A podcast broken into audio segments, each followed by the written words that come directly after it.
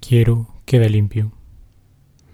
Recibo un cordial saludo, queridos hermanos. Soy el Padre Juan Carlos Cuellar, queriendo compartir con ustedes una breve reflexión acerca de la palabra en este domingo. Es precioso contemplar en la Sagrada Liturgia cómo Jesús se apiada de un hombre leproso, uno que había sido descartado por la sociedad, que por la condición de su enfermedad debía vivir aislado. Si para la mentalidad del judío de la época las enfermedades como la lepra eran consideradas como el castigo por algún pecado, el milagro de la curación de Jesús se presenta entonces como la liberación del hombre de las fuerzas del pecado y de la muerte. Jesús lleva al hombre a la nueva vida.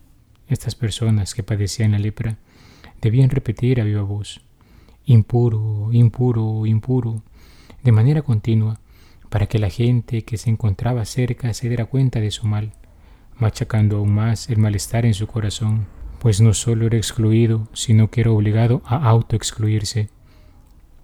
Jesús se ha acercado a este hombre, lo ha visto y lo ha escuchado, más aún ha consentido a su ruego. Qué consuelo más grande debe de haber experimentado este hombre al escuchar de boca de Jesús esas palabras tan hermosas. Quiero, queda limpio. Y con eso ya habría bastado. Sin embargo, nuestro Señor lo manda donde el sacerdote para que cumpliendo la ley lo declarasen limpio de lepra y se llevara a cabo el ritual de purificación prescrito para estos casos. Con todo, resultan conmovedoras las palabras de Cristo cuando le dice que vaya donde el sacerdote para dar testimonio. Es un mandato para que vaya y confiese lo que ha experimentado según las categorías de su época. Podríamos decir, Jesús lo reinserta en la sociedad, es más, le devuelve su dignidad. Aquel hombre vuelve a ser parte del pueblo del Señor. Cristo ha dignificado al hombre. Ahora bien, una lectura espiritual del texto nos debe llevar a considerar en la lepra de aquel hombre algo más que una mera enfermedad física. Yendo más allá podemos descubrir en este hombre herido en su cuerpo y en su alma la condición del pecador, pues al romper la amistad con Dios el hombre rechaza su dignidad de imagen y semejanza del Creador rechaza su dignidad de hijo y se autoexcluye de la comunión de vida entre los hermanos en la iglesia. ¿Cuántas veces hemos visto estos casos? Quizás yo he sido o soy uno, hermanos, que durante algún tiempo quizás perseveraron en los caminos del Señor, pero por alguna razón se fueron quedando y luego, más por pena que por otra cosa, no se animan a regresar. Prefieren vivir alejados no solo de la vida en comunidad, de la vida en la iglesia, sino de la misma vida de Cristo que habita en ella. Hermanos, ¿De qué hemos de ser curados por el Señor? ¿Qué es lo que queremos que Él sane en nuestras vidas? ¿Qué hace falta que Él haga por nosotros? O mejor dicho, ¿qué necesitamos para vivir según la felicidad eterna para la que fuimos creados y en la cual damos gloria a Dios? San Francisco de Sales escribía, hay muchos leprosos en el mundo. Ese mal consiste en cierta languidez y tibieza en el servicio de Dios. No es que se tenga fiebre ni que sea una enfermedad peligrosa, pero el cuerpo está de tal manera manchado de la lepra que se encuentra débil y flojo. Quiero decir que no es que se tengan grandes imperfecciones ni se cometan grandes faltas, pero caemos en tantísimas omisiones pequeñas que el corazón está lánguido y debilitado. Y lo peor de las desgracias es que en ese estado, a nada que nos digan o hagan, todo nos llega al alma.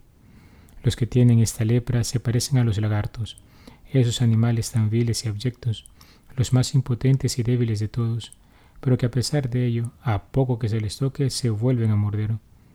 Lo mismo hacen los leprosos espirituales, están llenos de muchísimas imperfecciones pequeñas, pero son tan altivos que no admiten ser rozados y a poco que se les reprenda, se irritan y se sienten ofendidos en lo más vivo. Queridos hermanos, Cristo pasa por el camino, quiere tocar tu vida, quiere transformar tu historia, y te invita a dejar de tocar por la acción de su gracia. Esta vida divina que Él quiere infundir en tu corazón se derrama de modo especial a través de una vida sacramental activa, particularmente en la participación frecuente de la Eucaristía y la confesión. ¿Qué impide que te acerques a ella? ¿Por qué no buscar una solución a tu situación? Por el bautismo todos comenzamos a formar parte de la familia de Dios. Si por la debilidad de nuestra naturaleza humana hemos pecado y hemos ido acumulando en el camino heridas que como la lepra nos ha ido cubriendo y nos sentimos desechados por el camino, aprende de aquel leproso del Evangelio y clama al médico de las almas, Jesús, Hijo de David, ten compasión de mí. Acude al sacramento de la reconciliación y al escuchar las palabras de la absolución pronunciadas por el sacerdote experimente la misma alegría que experimentó aquel hombre cuando escuchó de labios del Hijo de Dios. Quiero, queda limpio. Y no solo eso, muchos de nosotros hemos sido confirmados y ungidos con la gracia del Espíritu Santo. ¿Estamos viviendo según ese Espíritu? ¿Clamamos su auxilio? renovamos aquella efusión que un día descendió en nuestros corazones para ser testigos de Cristo y que decir de aquellos que han sellado ante el altar del Señor un pacto de amor en el santo matrimonio. Ahí también se derrama la gracia de Dios en cada acto de amor entre los esposos, cada vez que sirven juntos en la iglesia, cada vez que van juntos a la Santa Misa, cada vez que juntos permanecen y perseveran en la comunidad, en el grupo, en el movimiento, en el apostolado, la gracia de Cristo se derrama. Queridos hermanos, el Señor nos ha dejado en su iglesia la fuente de la vida. Él mismo quiere llegar a tu corazón a través de la comunión eucarística. Él mismo quiere hacerte uno consigo. Él mismo llega a ti para hacerte semejante a Él. La santidad es posible si nos disponemos con un corazón humilde y sincero a dejar que Él toque nuestra historia y la sane. Si sientes que estás por abandonar la vida de fe, sumido en la tristeza y desesperanza, dile como aquel hombre, Jesús, ten compasión de mí. Si sientes que eres menospreciado, te han hecho creer que no vales nada y por ello te vuelcas a buscar compensaciones afectivas, dirige tu palabra al Señor que pasa y dile, Jesús, ten compasión de mí. Si sientes que la seducción de los placeres desordenados te envuelve como la lepra y te va arrancando poco a poco la vida, alza tu voz y dile, Jesús, ten compasión de mí. Si sientes que la cólera, el orgullo, la soberbia y la envidia se adueñan de tu corazón y te roban la paz, no temas y clama a Él.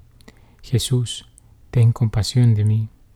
Si te sientes tentado a abandonar la comunidad, el grupo, el movimiento, en fin, la iglesia a causa de los pecados que puedas haber cometido, muestra la llaga al Señor y dile, si quieres, puedes limpiarme.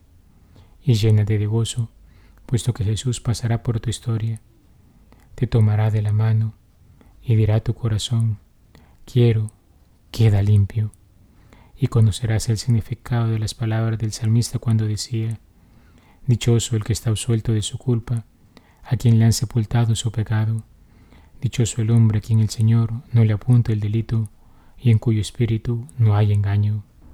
He sido el Padre Juan Carlos Cuellar desde la parroquia Santa Elisa en Altavista. Te deseo un muy buen día y que Dios te bendiga. Alabado sea Jesucristo, por siempre sea alabado.